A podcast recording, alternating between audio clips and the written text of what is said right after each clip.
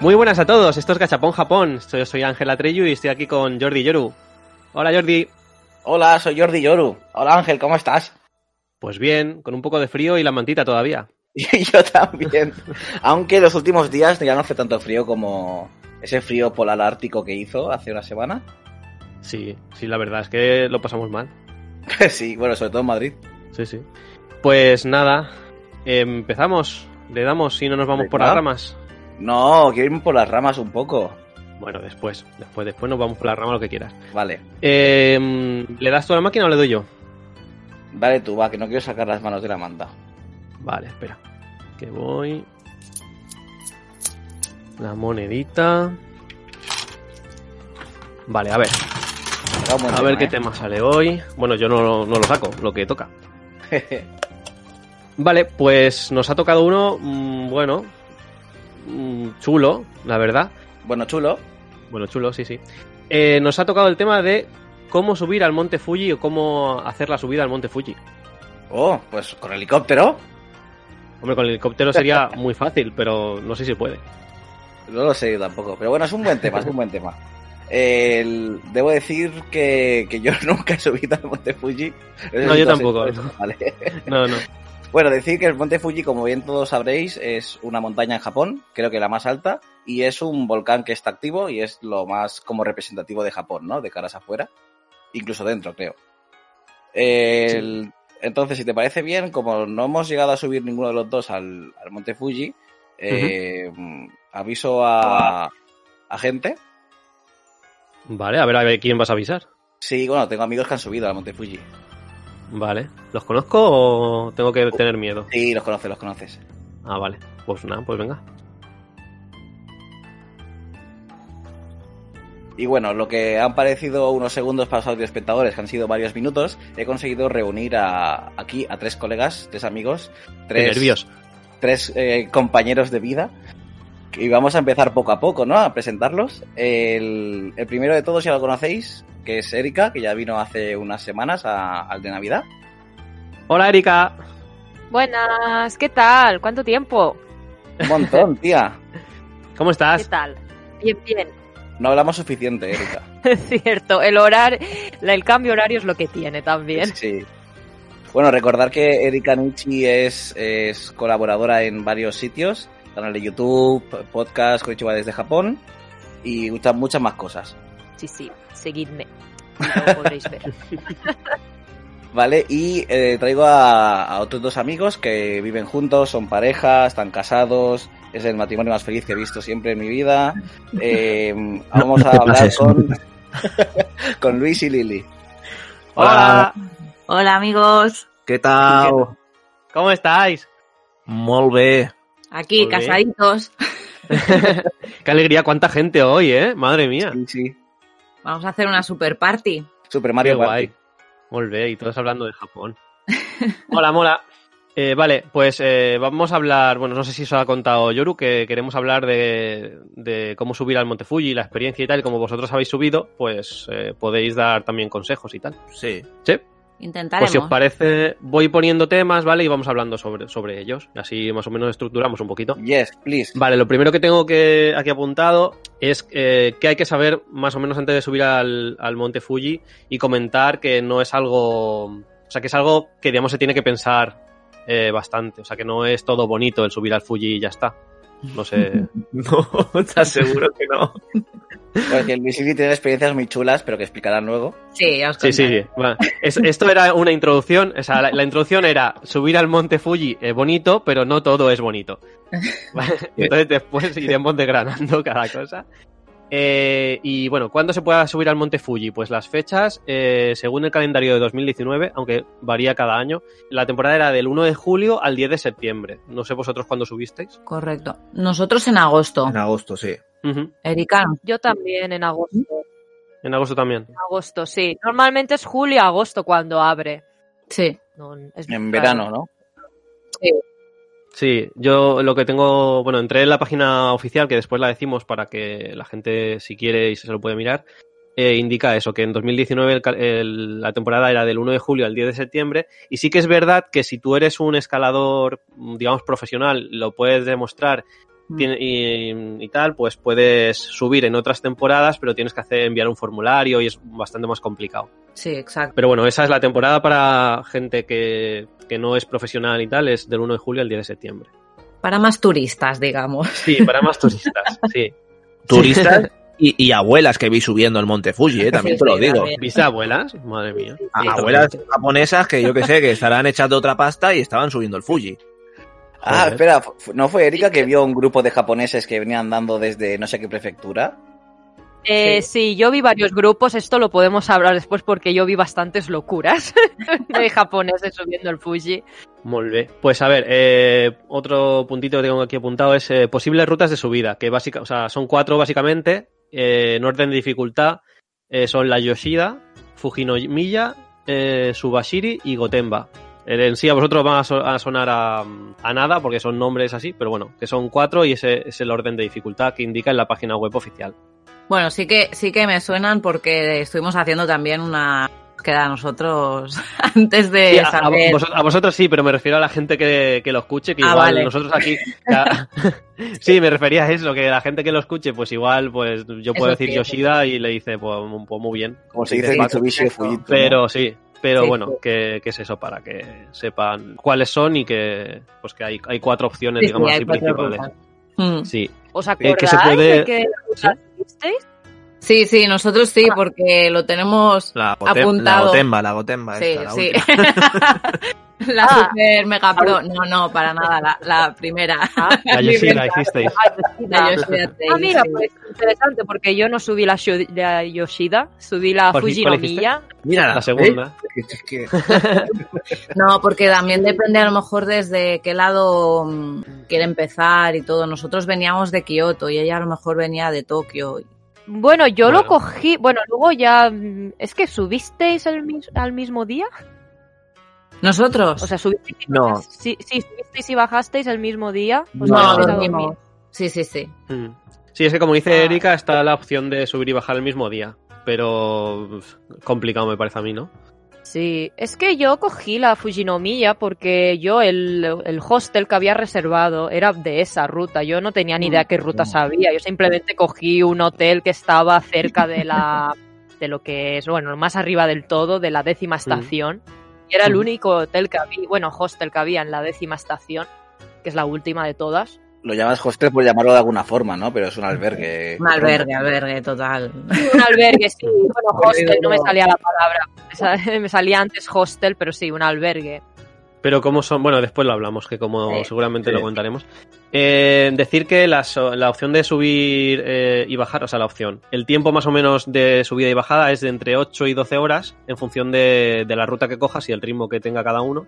Mm. Y, y eso, que se puede hacer en un mismo día es un poco locura y lo, lo habitual es hacerlo en, en dos y dormir, como dice Erika, dormir en, un, en uno de los albergues de alguna de las estaciones. Claro, y por eso para mí, que yo nunca he ido, es como sé, lo general, al menos en mi caso, que voy a tardar mucho en subir montañas, eh, sería alquilar, un- a reservar un albergue, ¿no? Y eso para mí ya sería perder dos días. Entonces no lo he hecho nunca por eso, pero es algo que queda pendiente de hacer, ¿no? Subir el monte Fuji, ver el sol como amanece y morir de frío, aún en verano. Yo recomiendo encarecidamente en un solo día, ¿eh? Sí, ¿Sí? Sí, sí, sí. Bueno, ya lo explicaremos luego, pero sí, sí. Bueno, eso depende ya de, de cada uno. Y depende de la persona, pero bueno, sí, yo también explicaré mi experiencia porque Pues qué ganas me estáis dando ya de explicar todo, ¿eh? Vale, pues vamos así, eh, la- bueno, vamos a hablar en sí de la experiencia más concreta de, de vosotros tres. Y bueno, vamos a empezar con, con las rutas. Para vosotros, supongo que la, la- la ruta la, la pensasteis bastante antes de, de ir, ¿no? O sea, os preparasteis la, la ruta, mirasteis opiniones y tal. Mm, yo sí, mm, personalmente mm, nosotros subimos cuatro personas, que eran, bueno, con mi hermano y su pareja también. Y bueno, como tampoco estamos súper, súper en forma, que digamos, pues Como yo. bueno, mm, a ver, tampoco sabes qué nivel tienes que tener, ¿no? De, de ejercicio físico ni nada, pero bueno, sí que nos pusimos a mirar y al final optamos por la, por la más básica por si acaso, porque no sabes si alguno de nosotros cuatro no podría seguir el ritmo o yo qué sé. Claro. Así que sí, nosotros investigamos un poco y al final optamos por, por la ruta fácil. Hmm. O, la que más blogs al menos hablaban de ella también. O si es la más Sí, fácil, la bueno. Yoshida, pues Sí. supongo que es la que más van a, a La que recomendar. más hacen, sí, yo creo que sí. Sí, además hay bastante diferencia en cantidad de gente. Cuando tú miras el, el número de gente que sube unas rutas y otras, y la Yoshida, que es la que hicisteis vosotros, ¿no? Sí. Sí. Es, es la que tiene bastante más gente. Sí, también nos daba un poco de miedo porque según qué día pillas también de la semana, decían que podías encontrarte ahí como mucha, mucha gente y yo digo, a ver si van a aparecer las ramblas esto ahora, ¿no? Y no, no, al menos nosotros tampoco tuvimos esa sensación No, de pero mucha gente. Porque ¿no? fuimos entre semana. Sí, sí, por eso. Nosotros al final, dentro de nuestro planning del viaje, decidimos poner el Fuji entre semana por si acaso. Porque el fin de semana pues suele acumularse más gente en principio. ¿Y tú, Erika, por qué cogiste la otra? Yo la verdad es que no miré nada, es más, no sabía ni que había orden de dificultad de rutas, o sea, yo fui un poco a lo loco. Como siempre, Erika. Eh, es más, sí, porque yo, es que fue de un día para otro cuando decidí subir el Fuji, porque fue el año que tú, Jordi, viniste a Japón con Sí. otro, bueno, con los otros amigos. Correcto. Sí, entonces del grupo que fuisteis, yo me uní con dos personas más. De, fuimos los tres a subir el monte Fuji. Y entonces, claro, ellos querían subir el Fuji.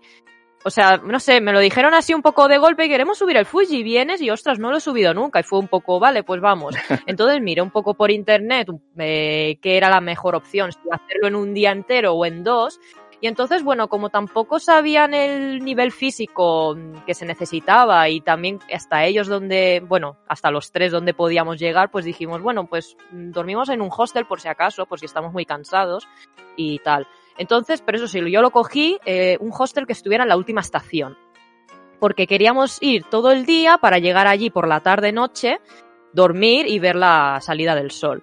Entonces, el único hostel que estaba arriba del todo en la cima es uno, un hostel que está ahí en la, en la ruta, al final de la ruta de la Fujinomiya.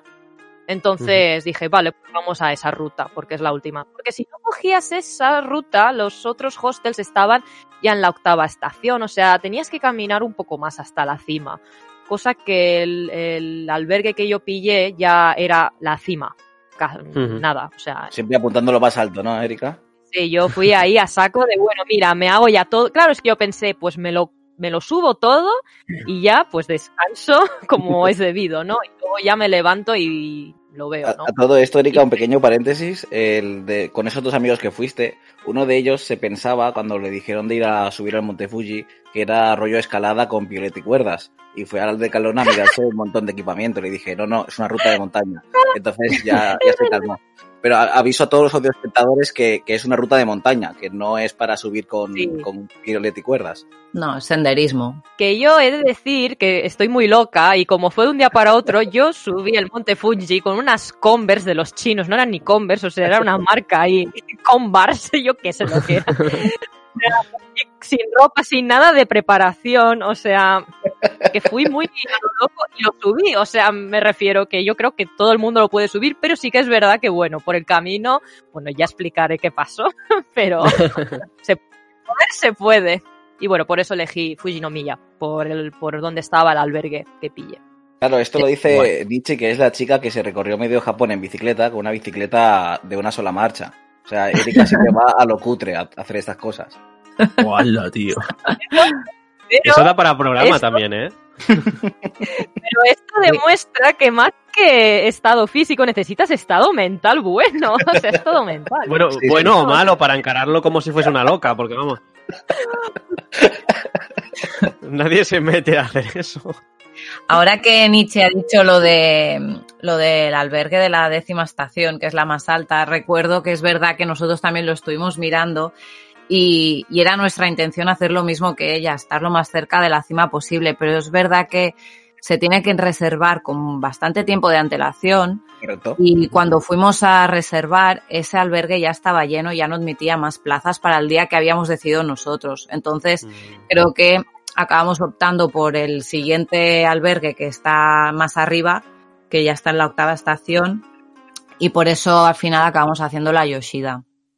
Pero recomiendo encarecidamente que la gente que quiera hacer el Fuji durmiendo ahí se mire en lo de los albergues con bastantes semanas De antelación, ¿no? de antelación porque al menos a lo mejor ahora con época COVID y todo eso ya no está tan saturado, pero Claro. antes se llenaban, se llenaban mucho. A todo esto, pregunta, pre- pregunta inocente de alguien que no sabe. ¿Las cuatro rutas son independientes y no se cruzan entre ellas? Eh, diría Sí, que se cruzan en algún punto, Yoshida y. Fujinomiya sí, se- sí se cruzan. pero no todas, exacto. O sea que podrías, por ejemplo, subir por una y bajar por otra. Ah, sí, eso puedes, porque además cuando llegas arriba del todo puedes hacer la vuelta a todo el cráter, entonces ahí puedes bajar por la ruta que quieras. Ah, vale. Eso no lo sabía yo, ¿ves?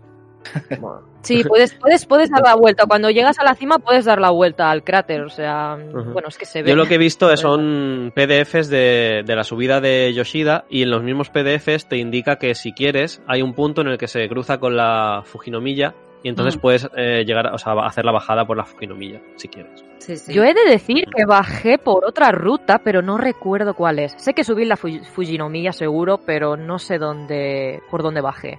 Tú bajaste seguramente por, por la bajada artificial, que es todo zigzag, ¿no? O se, o se hizo la croqueta y tiró para abajo. Sí, ella se tiró al suelo y, y por abajo que va, o sea, con lo loca que Ay, estás, ay, o sea, vale, venga, al suelo. Me cogí un trozo de, me cogí un trozo de hielo que sobraba y fui ahí haciendo surfing hasta...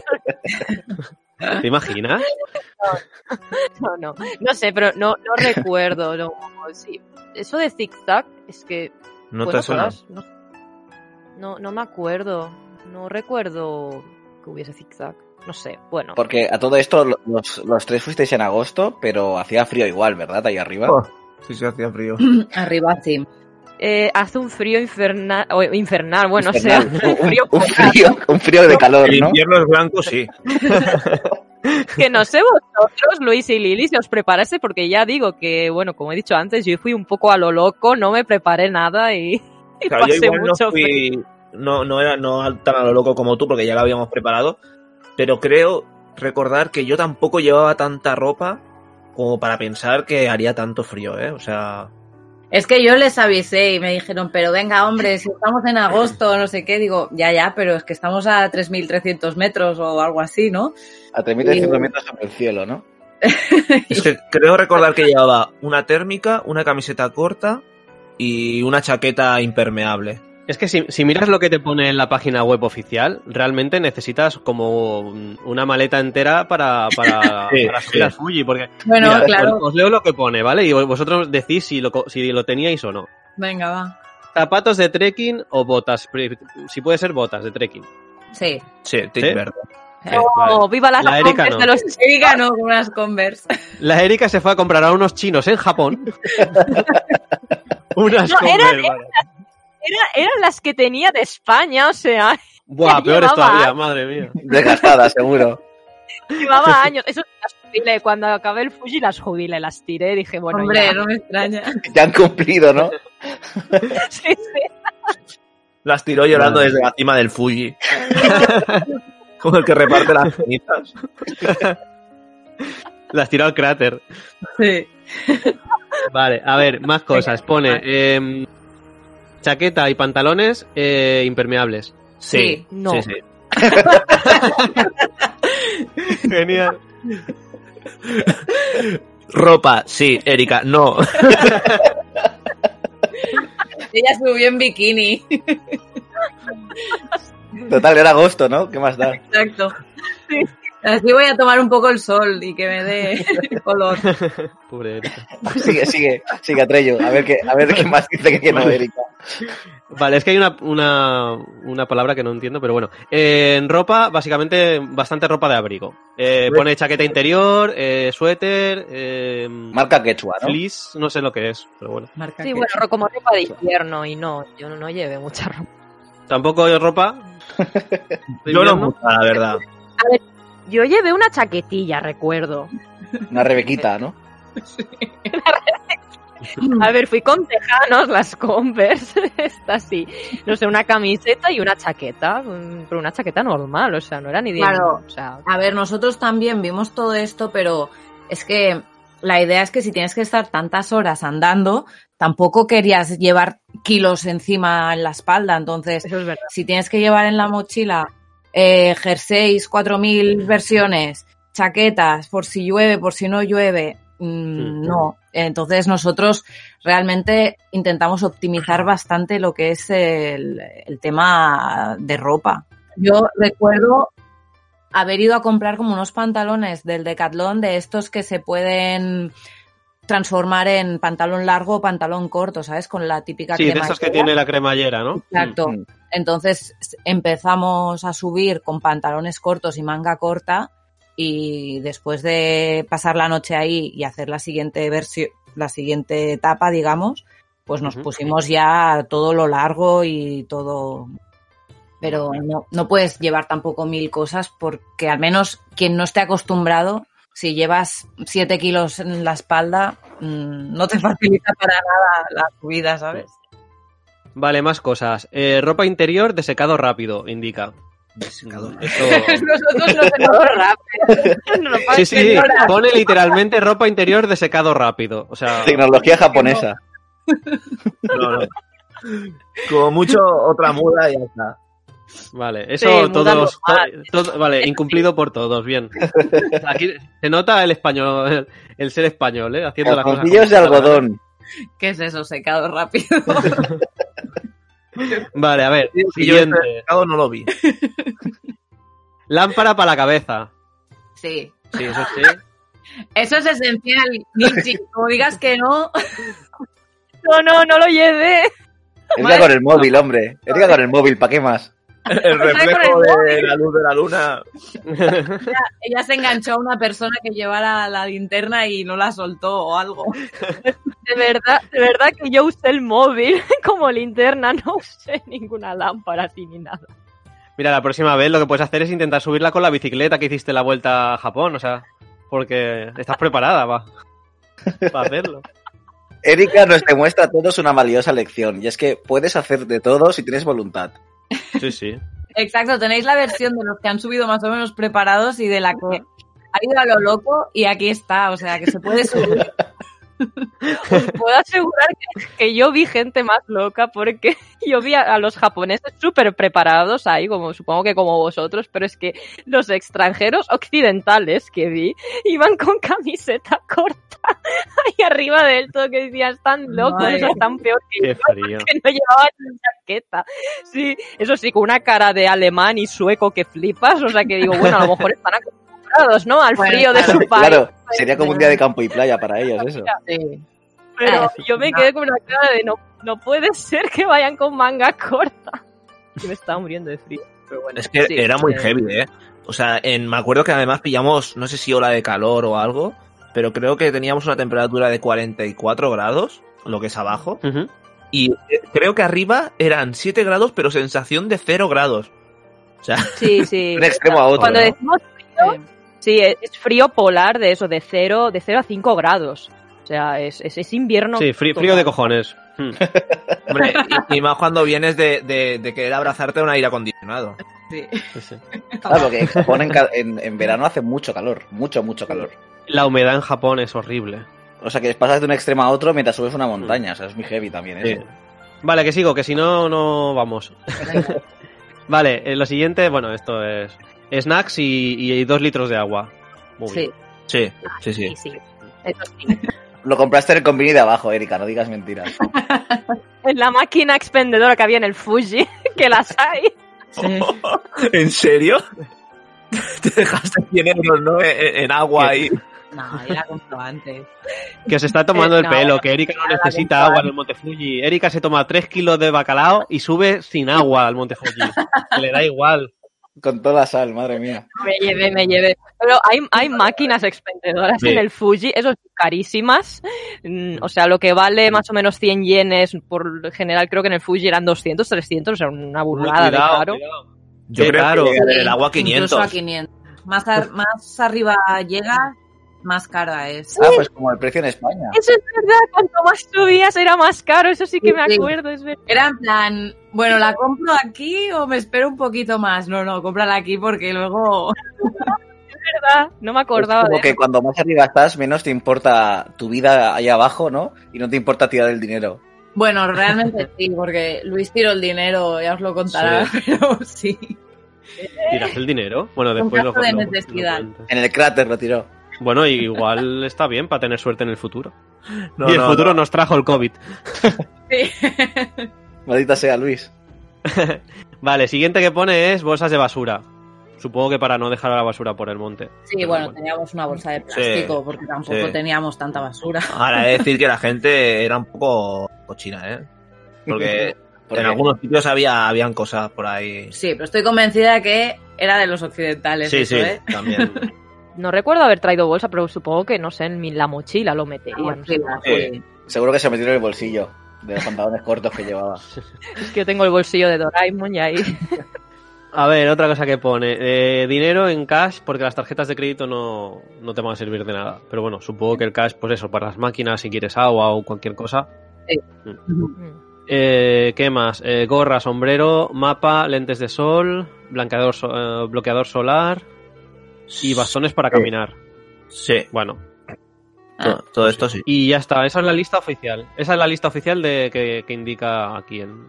Con voluntad y agua podéis llegar donde queráis, no necesitáis nada de eso. Nosotros creo que subimos con un palo trekking Sí. y luego compramos el típico mm, bastón de madera que se puede comprar abajo del todo Ah, sí. Para que te vayan sellando luego en cada estación. Sí, pero era de los cortos. Bueno, compramos uno corto, es verdad, pero mm, porque ya teníamos el palo trekking, pero mucha gente lo que hace es comprarlo largo y ya es como su palo de trekking. Claro. Vale, hay de estos telescópicos también, ¿no? Que, que, se, que se pueden guardar. De estos de aluminio. Sí, Eh, Sí, yo los he visto. Estos que son que se alargan y se bloquean Ah, y entonces vale, vale. los... el nuestro es telescópico de Sí. estos del Decathlon. lo que pasa es que cuando tú empiezas... Bueno, nosotros empezamos en la quinta estación. Oh, es un grupo de música. Sí. Y entonces allí compramos, eh, habían dos, dos palos, uno largo y otro corto. El largo no lo compramos porque no cabría en la maleta. Ya. Y, y ahí es donde en cada estación te pueden ir sellando como que, que has pasado. Ah, es verdad. Bueno, Ay, pagando, ¿eh? Si pagando, quieres. claro. pre- o sea, si quieres los sellos, prepara pasta, porque cada sello no sé si vale entre 300 Sí. y 500 yen según el sello. Ah, No, alguno Vale. al principio 100. Sí, los primeros son baratos. Pero más. Cuanto más subes, todo, todo sube también, ¿no? Claro, pero es que a- Sí. además toca las narices, porque es en plan, no, es que quiero el recuerdo de que he llegado hasta esta estación. Pues paga. Sí, sí. Y Bueno, más. puedes hacerlo como con, los exámenes de inglés, que si apruebas el último, los demás convalidan. Pues lo mismo. Sí, te pones el, Sí, pero- claro, te pones el de la última y ya está. Las otras no, no valen para nada. La verdad es que al principio empezamos con la idea de sellar pocos, pero es que ibas pasando por las estaciones y veías los diseños que eran chulos y dices, Ya. hostia, yo lo quiero, en mi palo, este también. Y era como. Quiero esto en mi palo. Era, sí, era como una colección, ¿sabes? De Tengi Tengi. Bueno, supongo que de ahí lo de llevar dinero en cash, ¿no? En efectivo. Sí, Sí. supongo que sí. Ya os enviaremos una Sí. foto de, de nuestro palo. Vale. ¡Palo! Vale. Perfecto, perfecto. La tenemos en el vídeo de YouTube. Vale, paso de, de tema y lo que tengo aquí apuntado es eh, hablar sobre cómo llegasteis a, a vuestra zona donde empezasteis, digamos, la subida. Desde, desde dónde ibais, y desde Tokio, desde qué ciudad y, y cómo llegasteis. Vale, empezamos nosotros. Sí, dale. Vale. Bueno, aquí más Lili sabe, porque fue quien lo estuvo organizando un poco. Bueno, tampoco me acuerdo mucho, pero sí que recuerdo que estábamos en Kioto y nosotros nos fuimos, creo que hacia Kawaguchiko.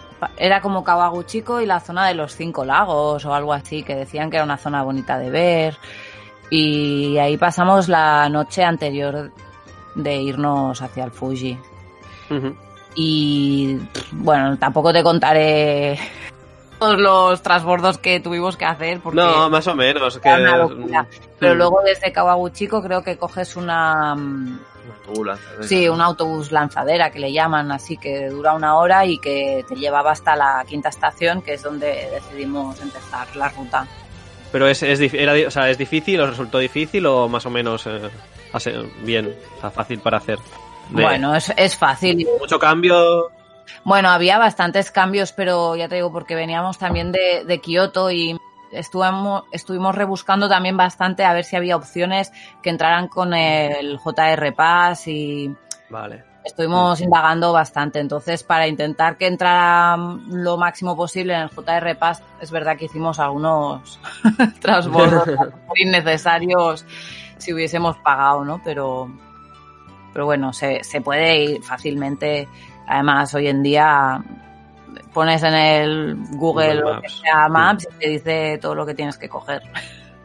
Yes. Molt bé. ¿Y tú, Erika? Sí, en esa época yo venía de Tokio, cogí el Yes. Shinkansen y no lo recuerdo tan complicado. Creo que bajé en Shizuoka eh, Station, la estación de Shizuoka, y a partir de ahí había un bus que ya te llevaba a la quinta estación de, Ujú. del- de la ruta de Fujinomiya. Entonces no, no lo recordaba complicado. Eh, O sea, básicamente desde la quinta estación es la de- desde donde salen las rutas. Entiendo, porque si Sí. ambos salisteis. Sí, o sea, puedes empezar desde abajo del todo, ¿eh? También. Lo que pasa que, bueno, pues mm, nosotros ya cogimos el bus porque te llevaba ya a esa ruta. Y, y bueno, desde la quinta estación hasta llegar arriba del todo ya decían que se tardaba entre unas 7, 8 horas, nos decían. Entonces decíamos, bueno, pues ya son bastantes horas, pues desde la quinta estación ya subimos. Y es lo que hace Mm. normalmente la gente. Creo que subir todo, todo el monte Fuji es, es un poco locura, creo, porque tardas más de un día seguro en subirlo todo. Claro. Vale. Vale, otro temita que tengo aquí, que, bueno, se habla un poco, pero es eh, preparación física necesaria. ¿Qué consejo Erika, creéis cero. que en cuanto a eso... Erika le da igual.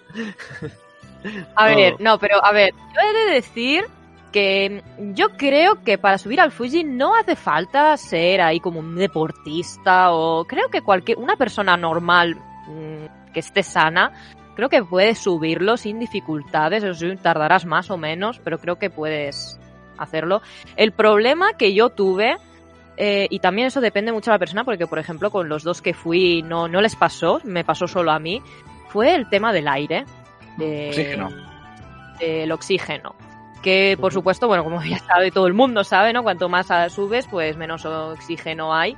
Y, yo la verdad es que lo noté mucho. Y a partir de, si no, recuerdo mal, creo que a partir de la octava estación es cuando lo empecé a pasar mal de verdad, porque yo iba subiendo, subiendo, eh, pero a partir de eso, de la octava estación, me faltaba el aire y lo que podía haber hecho en media hora, pues a lo mejor lo hacía en una hora, tardaba mucho más porque necesitaba pararme para respirar, li- literal, ¿eh? o sea, me ahogaba.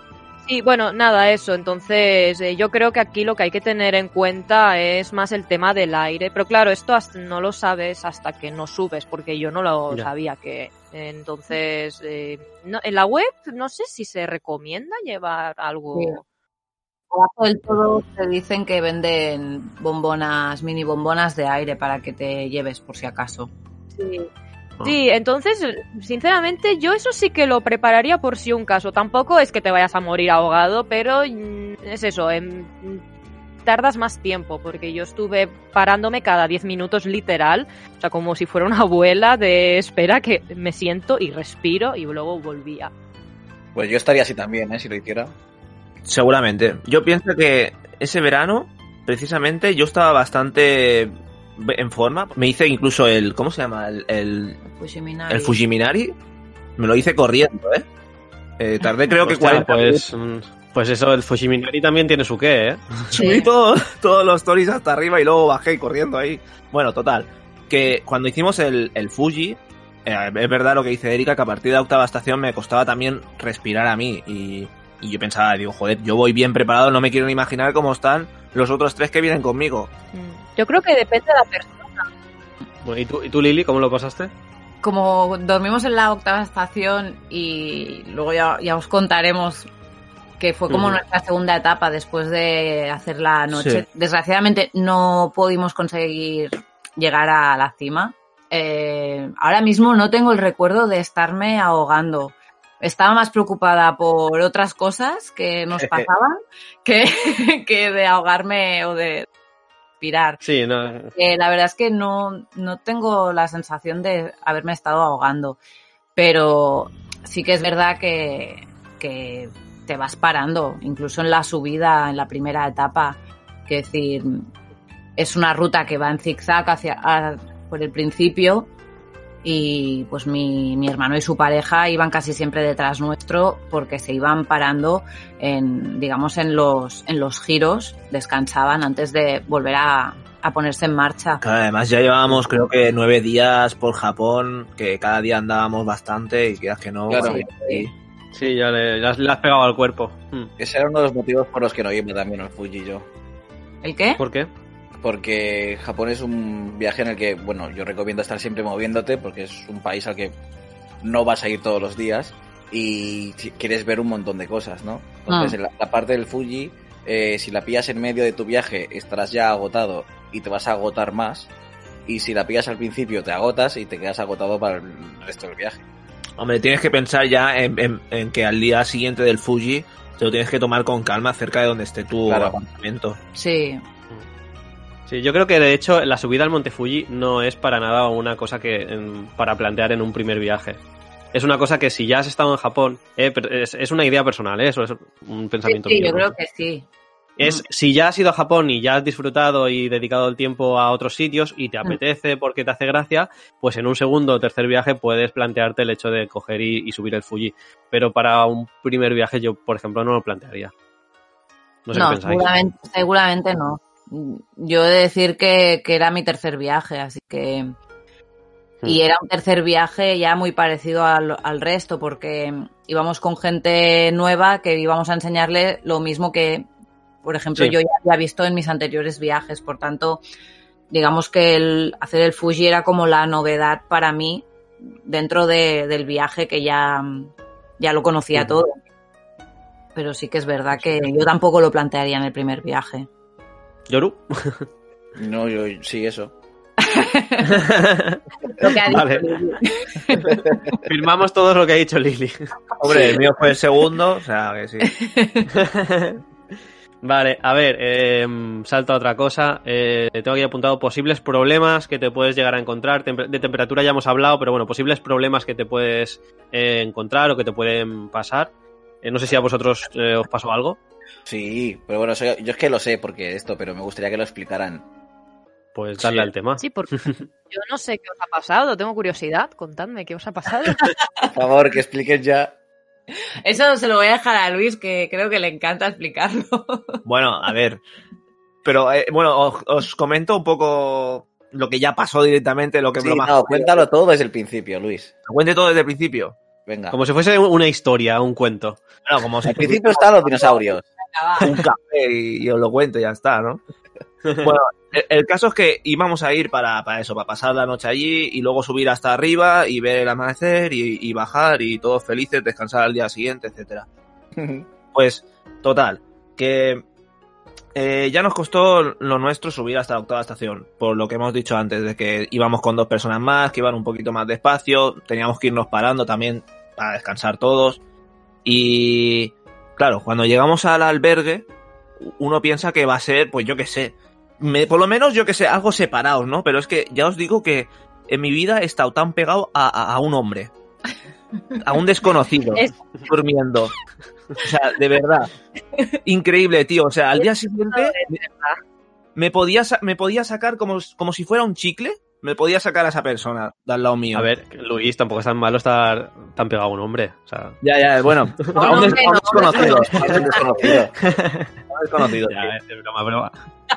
Entonces, claro, además, o sea, eh, el albergue ese, yo creo que la gente va allí para estirarse, porque lo que es dormir no se suele dormir, creo yo, o no se duerme mucho. Yo no me dormí Bueno, nada. nosotros de los cuatro que éramos, ninguno durmió. Yo no dormí Porque nada. No, no son camas ni nada, ¿no? Son futones en el suelo y tira Sí, sí. No, y en literas, Hay- son como sí, literas. están hechos en dos plantas, digamos, bueno, sí, como litera. Hay los futones de abajo y los futones de arriba. A nosotros nos tocó arriba. Aún estabais mejor. El mío sí que era futón en el suelo, ahí todos juntitos. Venga a dormir. Claro, pero juntitos son como 30, 60 personas juntas, ¿no? Sí, sí, o sea, es una sala enorme y nada, que solo que tienes un- metro para ti, un metro, un metro por un 80, que es lo que mides, ¿sabes? O sea, no tienes nada más de espacios. Y, y un metro da gracias, porque es que lo mío era como si fuéramos, yo qué sé, por así decirlo, cadáveres uno al lado del otro, ¿eh? Te- Tenemos foto de, de cómo estaba, pero todos son em, los, ¿cómo se llama? Los sacos de dormir, puestos Sí. unos al lado de otros. Y es en plan, pues ahora te metes aquí dentro y, Y ya a está, dormir, y a no sé dormir. qué es. Vale, porque los sacos de dormir los lleváis vosotros o los No, daban no, en son el los sacos de dormir del albergue. Vale. Entonces, entiendo que, pues, nosotros lo vimos bastante limpio, ¿eh? Sí, el albergue, estaba, el albergue estaba limpio, sí. Sí, sí. O sea, Lo- que no ves que te dé asco tampoco meterte No, en no. ese saco de dormir ni nada. Y te dan una pequeña cena, digamos, Sí. que se sirve creo que a las 3 Bueno, es que nos... Sí, o a las 4, creo o que a las las... 4. O a La las... Sí, tarde. sí, Sí, sí, a las 4 te, te ponen a dormir. A las 4 de la tarde te ponen a dormir, en Oh, principio, para luego despertarte a las 12, más o menos, si es que quieres llegar a las Ah, 5 claro, para subir y ver el media. amanecer. A ver, claro, para ver el amanecer. Entonces nosotros llegamos ahí sobre las dos y media en el al- al albergue. Y estuvimos ahí como una hora Charlando. charlando los Ah, cuatro y tal. Porque además nos encontramos eh, a un japo que En el albergue. en el albergue, Mm. muy majo, que el tío nos estaba preguntando que de dónde éramos, no sé qué, y, y tal, y... Ah, pues somos de España. Y me dice, ah, me, me encanta la música de España. Y empieza, soldadito marinero, conociste a una chilena. y yo, Fito y Fitipaldis, tío. Sí, sí, sí, cantó esa canción. y ¿Qué dices? y empezábamos a cantar con él, ¿sabes? Eso sí que no lo sabía. O sea, esa parte estuvo guay.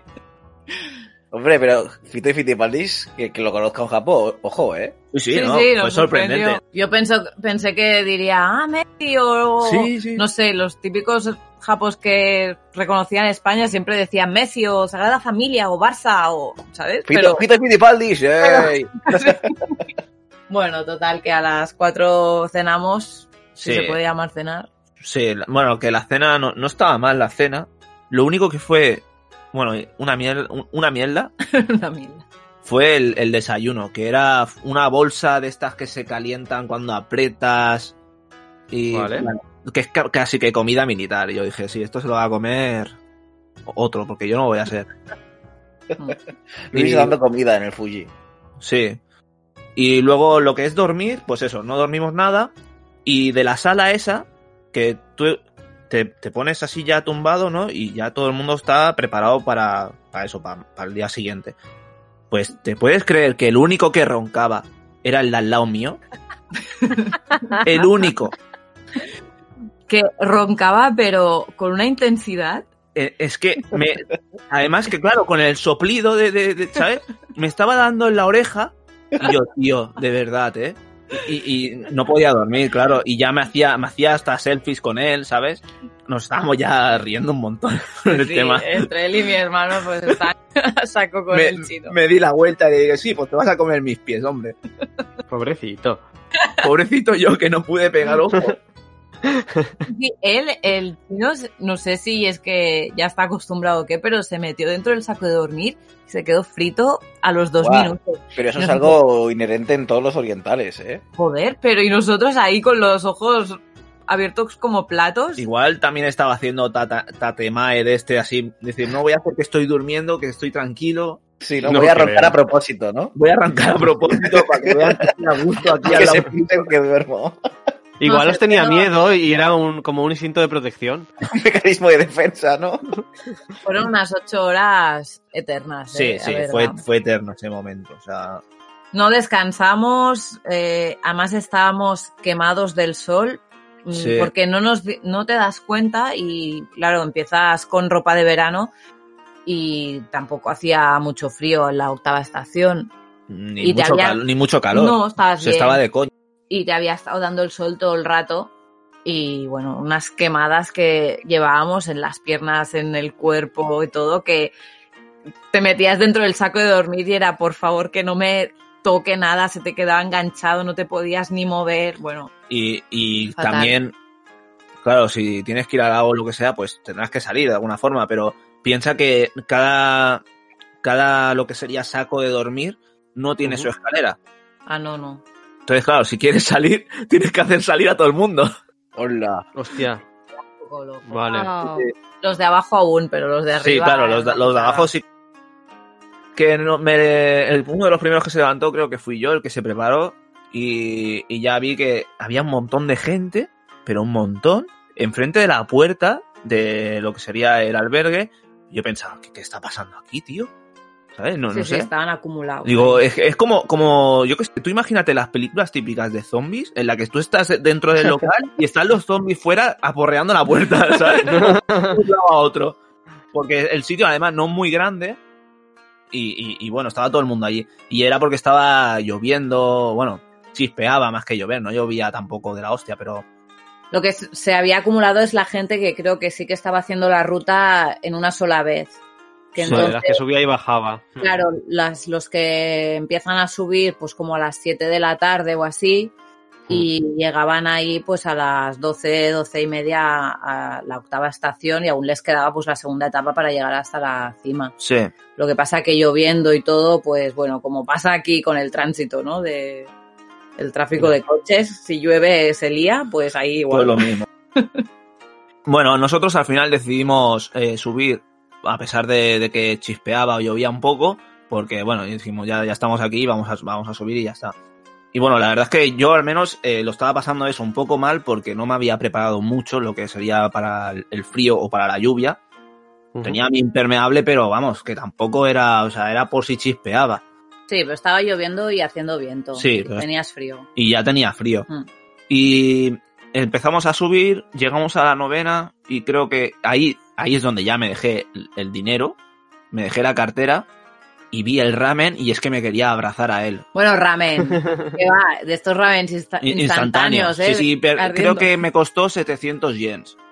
Bueno, tampoco tan caro. Wow. Como 900 Yo creo de- que 900 yen. Que no es caro, tío. Un- Ese ¿cuán- ramen instantáneo que te cobran Sí, el 200. de 100 yenes. Y eso, Bueno, claro, pero 100 estás en el arriba del Fuji, me refiero. Ya, Por ya, 7 pues, euros te dan un ramencito. ¿sabes? Tío, que, por- que por, No, no. por 900 yens allí comes, ¿eh? Ya, ya, ya, sí, sí, sí, eso sí. Necesitaba entrar en calor. Sí, de necesitaba entrar en calor. La temperatura que hacía, que, que era, era bestial, era eso, de 7 grados, pero creo que ponía sensación de 0 grados, o yo qué sé, era, era muy bestia. Además, con la lluvia y el viento. Bueno, en ese momento, después de descansar un poco, que ahí es nos, nos empezaba ya a faltar el Sí. aire, eh, volvimos otra vez a subir un poco. Y cuando ya vimos el cartel que ponía, creo que 250 metros o por ahí para llegar a la cima, que estábamos en plan, Buah, de coña, ya está, queda poco. So- es, es la una de la mañana, o Bueno, lo que queda poco de 250 metros al final son horas, ¿eh? Aún. sí, a lo mejor es una hora y media, sí, o lo que sea, pero, pero ya no queda tanto, la verdad, ya lo ves cerca. Pues veo que vienen dos japos con unos arneses, eh, unos reflectores de esos, Y, reflectantes. y- y con los brazos cruzados, ¿vale? Y yo, guau, ¿qué pasa? ¿Qué está pasando? Están enfadados, ¿no? ¿Eh? Están enfadados, ¿no? Sí, enfadados. Vamos, me iban a hacer un ataque de Mazinger Z y me iban a... El que está con los brazos cruzados. Bueno, No, hacían la- los brazos estos en cruz cuando Sí, en la Japón X, ¿no? significa que no, Sí, que no. la X de que, que no. La X. sí, la X. Mm. Y total, que empezaban a parar a la gente de que no subiera. Y, y yo, ¿qué, qué está pasando? ¡Taifu! ¡Taifu! Y yo, ¿cómo que Taifu? ¿Qué es eso?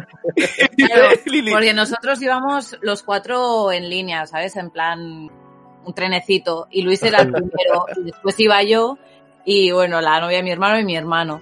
Y claro, Luis, de, en plan, que no entiende nada de japonés, dice, ¿pero qué está diciendo? Y yo digo, yo creo que está diciendo tifón.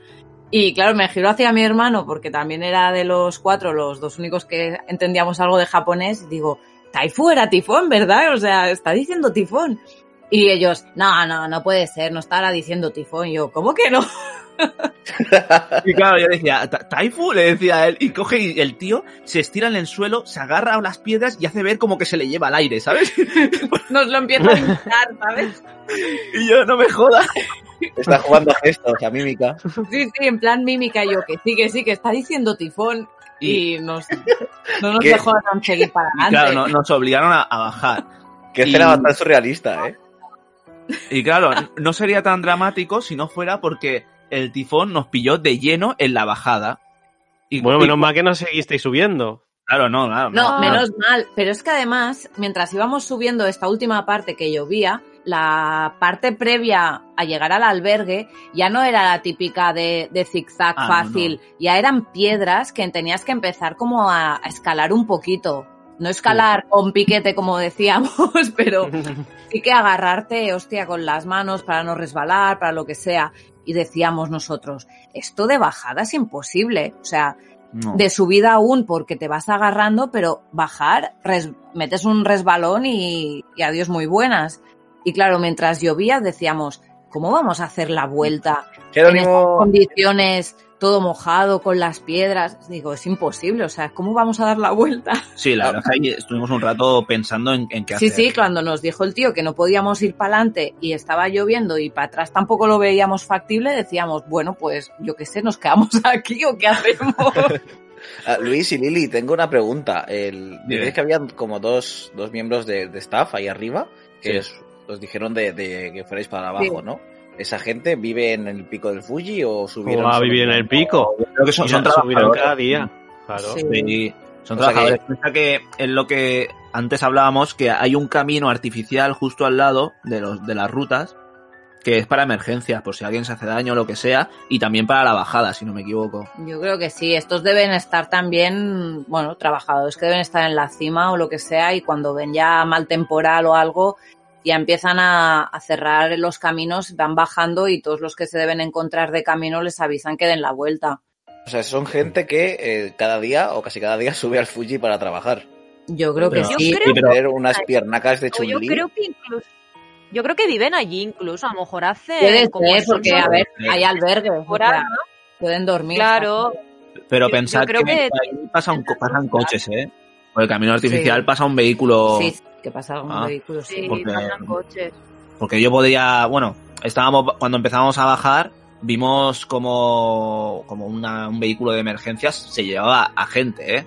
Pero bueno, estaba como ahí mal herido, supongo del pie o lo que fuera, porque se había caído o algo. Sí, claro, puede ayudar. Bueno, total, que en el momento que nos dicen de bajar, tuvimos la suerte que en ese punto se había una bifurcación Sí. que pillaba con la con el camino de bajada, que es este camino de bajada que decimos artificial, queremos decir que, que está bien Como arreglado, ¿no? Para. arreglado, exacto, Mm, está, bueno, está plano. plano.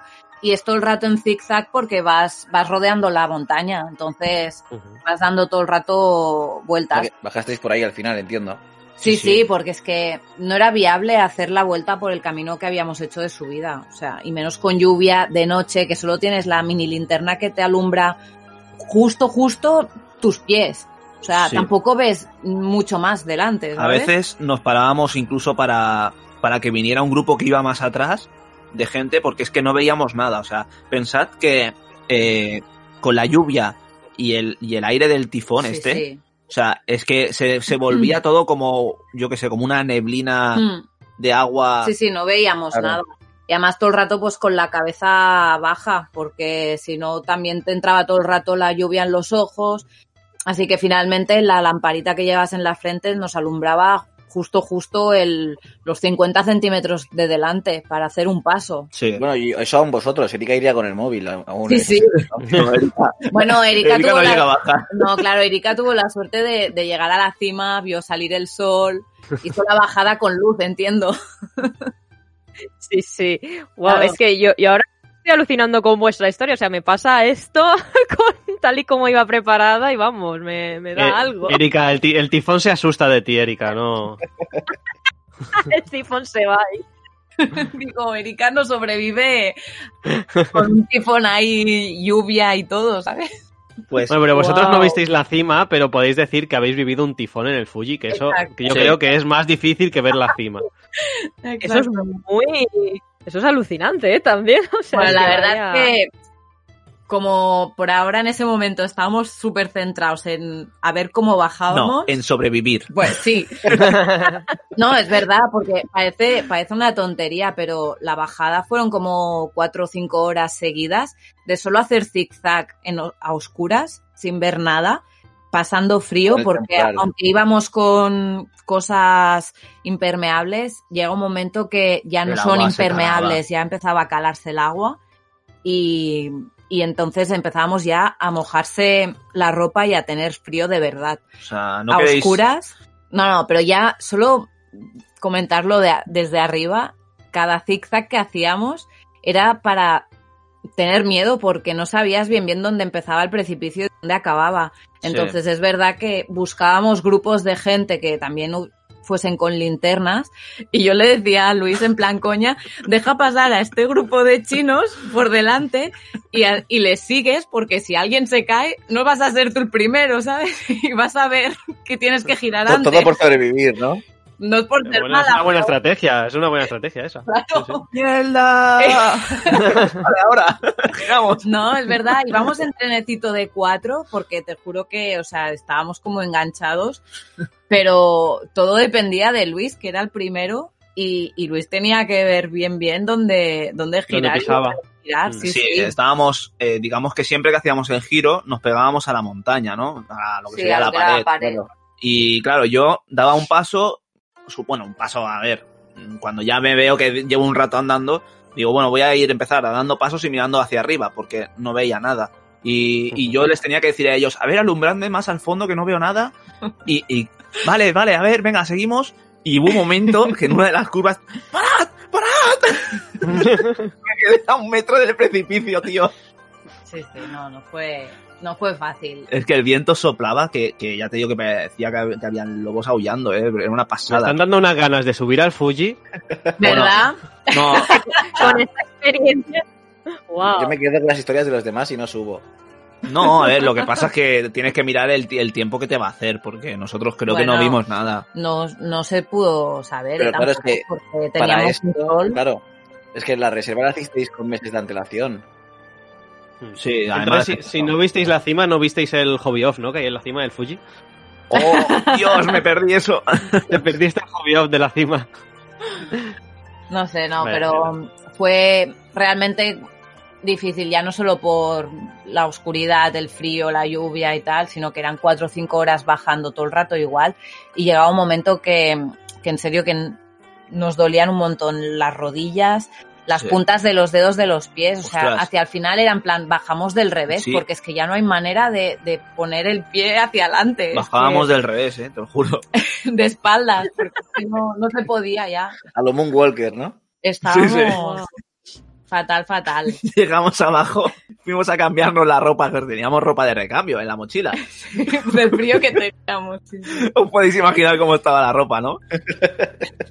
Íbamos tope de ilusionados de, oh, qué bien, han abierto esta tienda, vamos al- a los lavabos y nos cambiamos y nos ponemos calentitos. Y todos salimos con la misma ropa y decimos, está mojada, ¿no? La ropa de recambio. No- todos, sí, sí, está mojada, no nos cambiamos.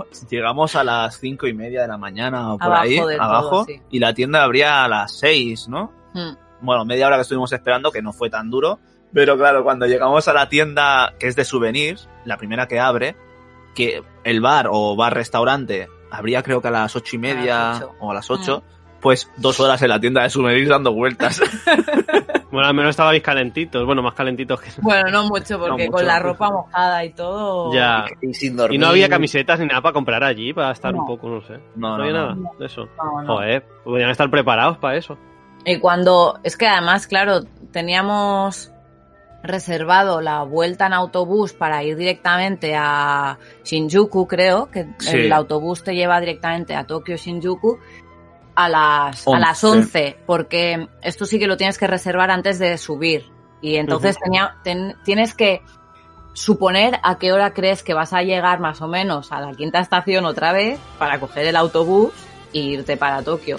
Y claro, nosotros con la idea de, bueno, si a las cuatro y media vemos salir el sol arriba, haces la bajada, cinco horas más, no sé qué, va con el, ponle más tiempo, va a las once. Pero claro, no, no vimos el sol ni vimos nada y tuvimos que bajar pues cuatro horas antes de lo previsto. Pues estuvimos ahí cuatro o cinco horas muertos del asco esperando Sí. al autobús para podernos ir. Qué Y- aventura. Y muy mal, muy mal. Y mi hermano, que me ha hecho gracia porque Erika iba con Converse, mi hermano iba con unos zapatos de trekking, pero debían ser antiguos o viejos o yo qué sé, que a mitad de la bajada se le empezó a soltar la, la suela del zapato. Y fue como, fue como arrastrándola, ¿sabes? Lo típico que la empieza a soltarse un poquito y, ¿sabes? Pues imaginas una boca y está un poco abierta, ¿no? Pero es que iban dando, iban dando y la boca cada vez se iba haciendo más grande, más grande, hasta que al final nos viene con la suela en la mano y dice, bueno, me he quedado sin suela y tenía casi el pie pues directo, directo a, a las rocas mojadas y tal y yo pensando, madre mía, pero digo, Que ¿cómo, no puede ir a peor, ¿no? Ya. cinco. Joder. cómo vamos a llegar abajo? Lo vais a recordar siempre, eso, ¿eh? Sí, sí, lo vamos a recordar y además a veces cuando lo recordamos nos reímos porque, por ejemplo, pues la novia y yo también llega- cara que tenía. llegamos abajo que estábamos como cabreadas, ¿sabes? o sea, plan, quien me hable le, le meto ahí un, un algo que no podíamos, o sea, una mezcla de frustración de no haber llegado arriba, cansancio, Claro. eh, acumulado con el frío, bueno, no sé, o sea, una mala leche que teníamos. Que, Es que ahora lo ves con perspectiva y dices, hostia, pues mira, vi- vivimos de otra forma el Monte Fuji, pero, pero en el momento. En el momento estábamos rabiando, sobre todo que queríamos llegar a la cima para sellar nuestro palo y tener Y no tenéis el palo. de la cima y no lo tenemos. De vuestra historia me ha molado mucho lo de los señores que os tuvieron que representar un tifón, rollo mímica, para que lo entendierais. O sea, eso me ha Mm. parecido fascinante. Fue, fue brutal. Brutal, ¿eh? Imagínatelo, a, a oscuras, a 3.000 metros de altura y el señor tirándose por el suelo. Bueno, pues si Erika no tiene nada debajo de la manga, creo que en anécdota habéis ganado vosotros. Hombre, está clarísimo. Bueno, Erika tenía cosas, cosas raras, ¿no? Que había visto durante su subida. Sí, vi, vi locuras, pero claro, no llega a este nivel. Pero bueno, no, no locuras. No locuras por mí. No, la verdad es que mi subida eh, no es tan, no fue tan dramática. La verdad es que mi albergue también es como habéis contado, también, bueno, una, pero no era con literas, era una sala enorme con un montón de futones ahí en el suelo. Eh, y yo, bueno, es que también el horario cambia, es, muy diferente porque yo subí a las 12 del mediodía. Porque nos dijeron eso, 7, 8 horas, entonces dijimos, bueno, pues llegaremos a las 7, 8 de la tarde. Que al final, en realidad, subimos a las en 6 horas. A las 6 de la tarde llegamos al hotel. Ay, al hotel, al albergue. Y, entonces también nos hicieron una cena muy normalita, creo que era curry, arroz con curry ahí, súper básico. Y bueno. a las 7, venga, a dormir. Todos, porque a las 3 de la mañana nos despertábamos para que nada, era mm, es 15 o 20 minutos hasta llegar a la cima, era muy poco porque era ya la décima estación. Y ahí esperar hasta las 4 que amanezca y tal. Pues eh, yo recuerdo eso que, claro, subimos todo de día y yo intenté dormir, pero claro, eran las 7 de la tarde, no podía dormir nada. Y además, bueno, como comenté, yo no podía respirar. Me costaba mucho por la, altu- por la altura y de no respirar y de cansarme tanto, no sé si os pasó a vosotros, pero a mí me dolía muchísimo la cabeza. Pero, Mm. o sea, como tenía algo en la, o sea, como algo que me estaba haciendo presión en la cabeza, en la cabeza, tenía esa sensación y me dolía muchísimo y no pude dormir apenas por eso, porque me dolía muchísimo. Y claro, yo no llevé medicamentos ni nada porque no, no pensé en ello. Y entonces estuve, nada, dormí creo que una o dos horas y recuerdo que mis compañeros tampoco durmieron y estuvimos ahí a las 12, una de la mañana y bueno, hay como, había como una especie de comedor a intentar sin hacer ruido, pero estar ahí hablando y que además también hacía bastante frío. O sea, que una cosa a tener en cuenta también para llevarse son mm, algún tipo de ibuprofeno o paracetamol o algo así, ¿no? Para O Ventolin. si te duele la cabeza. Ya, Sí, pero el Ventolin caso. sí que es por re- con receta, pero pero ibuprofeno por si te duele la cabeza o lo que sea, igual sí. ¿no? Sí, yo creo que un ibuprofeno quizás hacía efecto. Sí, ya digo, me dolía muchísimo la cabeza. Además, hacía mucho, mucho frío porque ya os he dicho, no, no llevé mucha ropa y era eso, 3, 4 grados, eh, mucho, mucho, mucho frío. Pero sí, por suerte no me llovió ni nada, o sea, en ese sentido no lo pasé tan mal como vosotros. Sí, Buah. sí. Y, y, eh, eh, eran las 3 de la mañana ya, de- nos preparamos, salimos, eh, llegamos al cráter ya y hacía muchísimo frío en el cráter, es donde más frío he pasado en mi vida. Yo, literal, estaba abrazada a mis compañeros, o sea, estábamos los tres abrazados porque los tres teníamos mucho, mucho frío. O sea, era, era brutal. Favor, abrázame. Y no sé, y había como rocas gigantes y nos intentábamos tapar con las rocas a ver si hacía algo. Ahí es, ahí es cuando vi a los turistas estos occidentales con manga corta que yo dije, no puede ser, o sea, En la cima estaban con manga corta. Yo creía que era en la abajo. cima con No, no, en la No, cima, no, sí. era que en la cima. Sí, sí. Y yo estaba, no Hostia. puede ser, están locos. Los suecos, estos finlandeses, yo qué sé. Sí, Claro, sí, no, como si fuese la playa, ¿sabes? O sea, Estos se meten desnudos en agua congelada, ¿no? Los japoneses mega preparados. Luego estábamos nosotros muriéndonos de frío y luego estaban ahí los, los nórdicos con manga Claro. corta que en plan, "Mira, hombre, no me troles. Pues estuvimos esperando con mucho frío, los tres abrazados, eh, hablando y tal. Y bueno, ya llega el sol, pero ahí viene el, el gran fail y es que estaba tan nublado que no vimos el sol. Eso también había oído que pasaba bastante. Claro, yo tenía la experiencia de un amigo mío que subió el Fuji antes que yo otro año y dijo que vio el sol súper bonito ahí, tal y cual, o sea, impresionante. Claro, me dijo, yo escuché esa experiencia y dije, hola, qué chulo, pues ya lo subiré. Claro, yo esperaba ese momento y estaba Sí. tan nublado que no vi nada que dije, pero, pero ya ha amanecido, o sea, no estoy viendo nada. Y sí, es verdad, poco a poco se iba aclarando el cielo y yo, sí, está amaneciendo, pero es que no veo ni el sol, o sea, eso de que te dan la cara, nada, nada, o sea, todo súper nublado yo, pues vaya, vaya mierda, o sea, vaya, qué fail, no sé qué, sí. pasar frío fail, para nada. Es muy random porque todo dependerá, dependerá de las nubes, del clima de ese día, o sea, la es verdad algo que no es puedes que- controlar. Exacto, la experiencia de cada uno en el Fuji va a ser súper distinta porque subiendo también nos habíamos encontrado unos americanos que bajaban y que también nos habían dicho lo mismo, que habían, que estaban disappointed, ¿sabes? De en plan, ¿cómo lo dicen? Decepcionados. Decepcionados, Decepcionados. exacto. Decepcionados porque no habían visto una mierda, ¿sabes? Arriba, que estaban bajando, pero que no habían visto el sol. ni Había nada. uno. Vieron más que vosotros, ¿no? Sí. Bueno, pero sí, yo subí y no vi nada tampoco, pero bueno, ante tal también yo también me quedé un poco como decepcionada porque ahí el sol naciente no, no vi para nada de hacer, o sea, fue, no sé qué estoy haciendo aquí, pero dije, bueno, pues nada. Con el frío que estoy pasando para nada. Sí, sí, es que de verdad yo pasé sobre todo mucho frío eh, eso, en la, cuando fui a dormir y cuando estaba esperando que saliera el sol. Esa, es- esas dos, tres de la madrugada fue un frío de verdad increíble. Sí, y, sí. y nada, pues ya está claro, ya no se podía ver sin necesidad de usar el móvil. o sea, ya podíamos ver. A la- en, arriba del todo hay como unos puestecitos de, de- de tiendas, de souvenirs y tal, que bueno, ahí puedes enviar postales, como, o sea, enviar una postal de igual, es la, la he enviado desde Bien. arriba del Monte.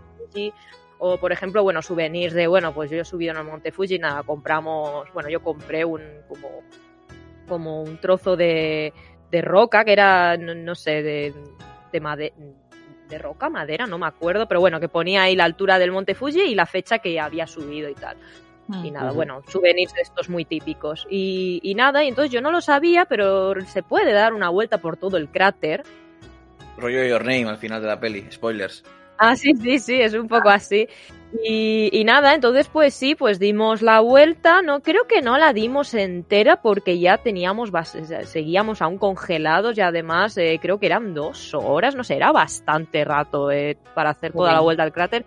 Dimos media vuelta, o sea, la hicimos la mitad del cráter más o menos y vimos una ruta que había de bajada, que yo la verdad no recuerdo tanto zigzag. O sea, creo que era una ruta normal, pero no sé, nosotros. Igual sería otra ruta. Mm. Sí. Sí, es que no me acuerdo. Es que fue súper random de, oye, ya llevamos un buen rato mirando tiendas, hemos caminado medio cráter y parece ser que por aquí se baja. ¿Bajamos ya? Y dijo, ah, vale, pues sí, bajamos. Y creo que eran ya las 6 de la no, mañana cuando bajamos, más o menos. Y, y nada, y, y entonces empezamos a bajar y sí, la bajada pues la hicimos en cuatro horas, si no recuerdo mal. Fue bastante mm, ahí tranquilita, no, la verdad es que no sufrí mucho. Yo supongo que el dolor de cabeza ya también estaba tan acostumbrada a ello que era como, bueno, va, que ya bajamos y el Ya te dolor de cabeza me ya, ya no lo notabas. Sí. Sí, es como, bueno, bueno, que ya mm, bajamos y que se me irá, se me irá. Y sí, es, y definitivamente no es que me hu- hubiese puesto enferma ni nada, fue el tema del aire, la falta de oxígeno que hizo que me doliese la cabeza. Y nada, ahí bajamos súper tranquilamente. Y cuando bajamos, ahí fue la, la locura que yo vi. que es que, y lo vi en dos grupos. Eh, bueno, como había dicho también antes Luis, que habían abuelitas, ¿no? Subiendo y, bueno, gente de todas las edades, de, todo tipo. Pero al bajar vi un grupo de japoneses que unas 10 personas, 15, que llevaban encima, iban subiendo al monte Fuji y llevaban encima lo que es el... No sé cómo se dice, o sea, ¿sabéis los festivales de verano que llevan como una casa? Sí. Sí, un pequeño santuario, ¿no? Ahí encima, digamos. Sí, el pequeño santuario este que llevan ahí, todos ahí van corriendo y tal. Pues Como si fuese una. llevaban- Un matsuri. Esto que se hace. Sí, exacto. sí, pues llevaban eso, y iban subiendo al monte Fuji con eso. Yo estaba con una Madre cara mía. de... Pero, pero, o sea, vais a... ¿Qué, qué hacéis subiendo eso encima? Y dice, sí, sí, y entonces ese grupo me dijo que venía desde Kyushu, desde Kumamoto, si no recuerdo mal, que eso, si no lo sabéis, está a mil kilómetros, o incluso más, está a mil doscientos kilómetros de el monte Fuji. o sea, Y venían andando con eso encima. Mil kilómetros. venían andando con eso. Fue, era un Matsuri súper loco. Y ellos mismos me decían, a very crazy Japanese Matsuri, me decían ahí. Y yo, pero what the fuck? Es que yo les dije en japonés, pero ¿de dónde venís con eso? Y dice, desde Kumamoto. Y yo, Kumamoto, así. Me dice, sí, sí. Y entonces dijo eso en inglés, "Ah, Japanese crazy Matsuri. Y yo, pero, pero están locos. más bien como el Y no camino era- de Santiago, ¿no? Sí, Sí, sí, una algo cosa así. así, pero con el templo encima. Y no Sí, era sí. el único grupo, porque bajé más, a lo mejor una hora, dos horas después, y había otro grupo que decía que venía desde Tokio también con el santuario, y era en plan, pero ¿por qué hay menos- tantos grupos de santuarios subiendo esto? Claro, de- desde Tokio dices, al menos son unos cuantos días, semanas que, que lo están pasando mal, pero es que desde Kyushu, desde Kumamoto, eso son, son semanas y meses andando. Mm. Bueno, sí, mil kilómetros con eso, ¿qué pesaría? Y, y había gente de todas las edades, o sea, gente, habían hasta mujeres jóvenes, no sé, de 20 años, eh, hombres de 40, 50, 60, o sea, yo estaba, que digo, es que no doy crédito, o sea, no puede ser esto. Bueno, mucho ¿Y tiempo cómo libre tendrían los días para tener vacaciones tantos Claro, días? tiempo libre. Gente sin empleo. No sé. Sí, Sí, gente sin ricos o algo. ¿no? No sé, no sé, pero sí, sí, de verdad llevaban. Y se ve que lo, y no solo desde Kumamoto, es eso, lo hacen desde Tokio, lo hacen desde varios puntos y mucha gente lo hace que van subiendo ahí al Fuji con el santuario. Y claro, a mí ya me subió, ya me costó subirlo normal, en condiciones normales, pues con eso encima, vamos, es que. Pero es bueno, que suena a reto entre colegas, de en plan, ¿a qué no te atreves a subir al Fuji con el, con el santuario encima? ¿A qué no tiene eso chin chin? ¿Que no? Sí, sí, y nada, realmente esa fue la mayor locura que yo vi, o sea, no es tan locura como lo vuestro, así que ya os doy No, el premio de a la Ah. anécdota. Pero bueno, sí, mi anécdota sirve para que, bueno, que aunque lo subáis, puede ser que no veáis el sol. Mucha gente lo que hace es subir el Fuji por la noche para ver el amanecer. Y yo la verdad es que no lo recomiendo porque de noche es eso, como decían ellos también, no ves nada. O sea, es eh, hace más frío, no ves nada.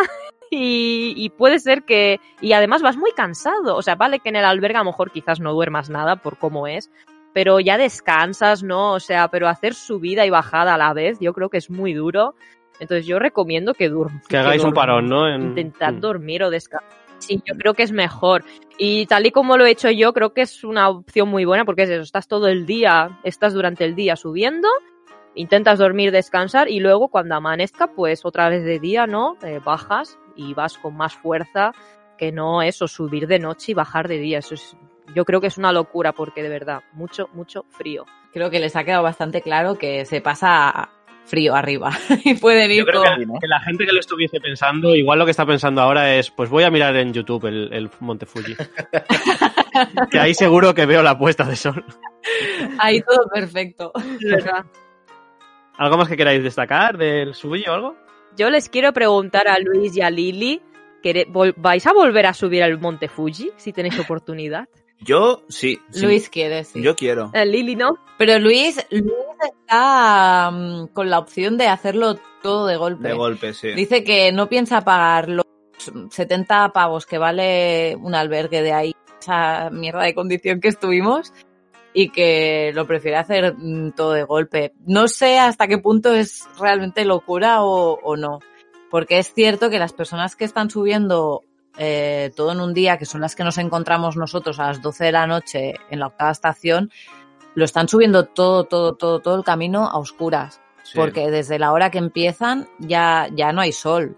Es un, A ver, te pierdes cosas, te pierdes como... un handicap, yo creo. Sí, pero te todo pierdes pues, pues el tema de, de ver el paisaje desde ciertos, desde las estaciones, te pierdes ese tipo de cosas. Claro, nosotros hicimos un montón de fotos en, las, en los parones que hacíamos de las estaciones, de en plan, aquí con las nubes, que parece que estemos tocando nubes, aquí no sé qué, ¿sabes? A oscuras no haces nada. También es verdad que a cierta estación ya el paisaje es... eh, Es lo mismo, ¿no? Es, roca, Mm. ciudad nada. Pues Luis, fíjate lo que te voy a decir, ¿eh? Me comprometo delante de los audios Ay, ay, espectadores que, que voy contigo. ¡Hala! Buah, Jordi. Oh. ¿Qué vas a Aquí decir? le has metido en un reto ya. Acabas de decir una locura. A ver, eh, Jordi acaba de decir a que no tienes o chin chin de subirlo conmigo. No, no, yo voy con Luis porque yo, bueno, sabes que Luis, yo, yo no podría hacerlo de, de base, pero ya he hecho el Kungos de Monrevey y, y creo que puedo la hacerlo. solución, ¿verdad? Jordi, el Kungos de Munrabey eh, es bastante plano comparado con el Fuji. Tranqui, tranqui, me prepararé. Haré tres veces el Kungos de Monrevey. Antes iremos a hacer. Yo, bueno, también es una cosa que lo, que lo iba a decir. Que yo recomiendo también hacer alguna ruta antes. Sí, sobre todo altu- en altura, porque así también Sí. vas... Con altura. Sí, con altura. vas practicando un poco el tema de oxígeno y acostumbrarte. Sí, sí. Pero tú, eh, Yoru, o sea, te comprometes a hacerlo todo de un golpe, sin dormir, sin pasar noche. Pero si yo no duermo casi nunca, está bien. Vale, vale. queda apuntado, queda Queda registrado. registrado, esto. sí, sí. A mí me, pa- me parece bien lo que ha- ha hecho Yoru. Se ha comprometido aquí en. Ah, sí, sí. En en- directo. bueno, iba a decir en directo, no en directo no es. en di- pero bueno, se ha dice queda grabado. Queda grabado. Por supuesto, al final costará mucho cuadrar un viaje y todo esto, pero Va, venga, mira, voy, voy a subir la apuesta. Sé que es difícil porque no, no sé si vamos a coincidir. Pero si, si por lo, si por cosas de, de la vida se coincide, yo también me apunto. ¡Venga! Coincidimos. Todos de, los de aquí coincidimos en 2014. Si sigo, si sigo en Japón, yo también voy, entonces. Hombre, Venga. tú vas a seguir en Japón, Erika, a ver. Tengo que ir, entonces yo también. Lo tengo Ah, pendiente. ¿también te Me gustaría apuntas? volver a subir. Claro, es que quiero ver el sol. Para mí fue un fail no ver el sol. Yo quiero ver el sol desde el Fuji. Yo creo que si vamos con Luis habrá tu tifón o una tormenta o algo, pero nos vamos a arriesgar. Dice, no te recomiendo nada esa experiencia. Bueno, pero sea como sea, será divertido. Sí, Sí. moriremos. Que no. Eso sí, nosotros, nosotros al bajar estábamos cabreados de no haber subido, pero luego al día siguiente estábamos diciendo, oye, pero tenemos una cacho anécdota que flipas, oye, hemos vivido un tifón en el Fuji. y De hecho, pues es más difícil lo vuestro. Sí, es más sí, difícil un sí, tifón que ver el sol. Está claro, pero Pues es que tú imagínate cuando estábamos bajando que no veíamos nada y vemos que empieza, teníamos que apartarnos para dejar pasar a un vehículo que bajaba, yo que sé, a, aún herido. a un sí. herido, a alguien- a algo enmantado, porque no se ve nada, porque como llovía y tal, los, los- les ponían una manta entero. Al final que cojeabais, ¿no? Para que os cogieran a vosotros también. Sí, casi era Oye, porque además Kudasai! que es verdad, eh, o sea, era un vehículo bastante grande, tipo, tipo un tractor y que detrás está al ai- como al aire libre y la persona estaba estirada ahí y yo digo, ahí cabe más gente, o sea, ¿por qué no nos bajáis y ya está? Porque al final, para bajar una persona, llénalo y bajas a varias. Pero bueno, tuvimos la tranquilidad de saber que, porque a, a veces lo pensábamos, oye, si nos torcemos aquí un tobillo o algo porque no vemos una roca de estas, ¿qué pasa? ¿Sabes? ¿Nos dejan aquí tirados o qué? Pero no, no, vimos que habían vehículos de emergencia y cosas. Sí, pero ¿cómo avisas? Bueno, si te ven, sí, pero... Pues no lo Te sé. supongo- medio de la carretera. Supongo que tendrás que llegar a alguna estación donde haya un albergue que puedan avisar o... Ostras, Mm. recuerdo que estábamos tan desesperados por encontrar una parada que cuando llegamos, porque claro, el camino de bajada no para en todas las estaciones. No. Esa es otra. El camino de bajada, si empieza, yo que sé, en la novena estación, igual te encuentras la, lo que se vuelve a cruzar con la sexta. Mm. Vale. Hmm. ¿sabes? Y claro, ya, ya estábamos cansados de tantas horas bajando con, con lluvia y viento. Pero claro, también luego el tema de, pues, de, de ir al lavabo y tal, pues cuando llegas a la estación tardas, ¿eh? Tardas un buen rato. Y en la que dormimos en la octava sí que había un lavabo fuera Se y se recomienda, sí. Creo que hicimos alguna pirulilla por ahí, No, no, pero o en principio como donativo 100 yens o algo así, ¿no? O, o lo que Sí, quieras. no yo ya había pagado mucho. Sí, sí. No, no, y, y en principio era eso, tenían, había como ahí un, un audio que te iba repitiendo en plan, para ayudarnos, por favor, paga para entrar al Da baño". din- dona dinero. Sí, sí. Y nosotros, joder, con los 70 euros que estás cobrando aquí para cada persona que se queda a dormir, eh, todos los sellos que pagamos y tal, yo creo que hemos pagado ya bastante. En el Ya más que suficiente para que me puedas hacer un meo aquí. Molt bé, pues qué guay haberos tenido para hablar de, de esto. Sí, Mm. antes de finalizar, sí me gustaría eh, confirmar con Erika una especie de dicho que hay en Japón, que, que entre los japoneses se dicen que si no has subido al Fuji no eres japonés. Eh, sí, bueno, más que no eres japonés, es como que todo japonés tiene que subir alguna vez eh, el Fuji. Como el sueño de todo japonés, es lo que se dice, pero por supuesto hay muchos japoneses que no han subido el Fuji. Pero sí, hay un. Se dice. Se dice este dicho en Japón, que bueno, es el sueño japonés, ¿no? Al menos mm, una vez en la vida, ¿no? Hay que hacer eso. Yo tengo otra cosa que preguntarte que si no me mata mi suegra. Sí, es que me, me lo ha, me lo ha mandado, que te tengo que preguntar que, que qué tiempo hace en Japón ahora. Que se hace frío. es muy Sí, random, sí, sí. pero bueno. Sí, es muy random, pero sí, hace mucho frío.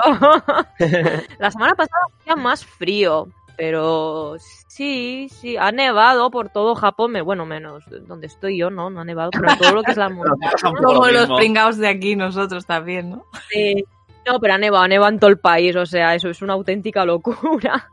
Pero sí, hace frío, bueno, ahora mismo, ¿qué, está, qué estamos? A 10 grados, eh, más o menos. Bueno, pero como la humedad, la sensación será térmica será menor porque como hay mucha humedad también, tanto para calor como Mira, para ahora frío. Sí. Sí, lo estoy mirando ahora, mira, entre estamos de entre 6 y 8 grados ahora mismo. Ah, pero sí, hace bastante frío. Hace fresquete Kudasai. Vale, pues he hecho la pregunta. pues, eh, Pues finalizamos aquí el programa, ¿no? sí, pues hasta aquí hemos hecho ya el programa. A ver si, si os tenemos otro día hablando de cualquier otra cosa de, de Japón. Yo Sí, cuando sí. queráis. Perfecto. Bueno, si, si os ha gustado, cuando queráis. No sé si, si habéis estado bien, ¿no habéis estado bien? ¿Sí? Encantados Sí, estar aquí. es como una charla. Bé. Me he reído mucho con la experiencia de ellos. Al final es como una reunión de, de amigos súper antiguos, ¿no? Que, Súper antiguos, así como con, con Jordi Hurtado. que nos conocemos de hace mucho, pero que a veces por cosas de la vida, pues hablamos Sí. menos y Sí, no, hablamos menos, sí. no sabemos tanto del uno del otro, pero Genial. Pues sí, pues os agradecemos mucho que hayáis tenido un, un tiempo para nosotros. Gracias por asistir y, y bueno, os vemos a- a- en otro programa. perfecto. Molt bé. Muchas gracias. A vosotras. Sí, lo mismo que Yoru, muchas gracias por haber estado, que, que a ver si se repite. Y nada, también pues muchas gracias a los eh, audioespectadores, como dice Yoru, por escucharnos y vernos por eh, por iVoox o por YouTube. Eh, muchas gracias por vuestro apoyo. eh, nos encanta que, que interactuéis también y nos pongáis vuestras opiniones. Exacto. Y, y nada, eh, la semana que viene más y mejor. y mejor.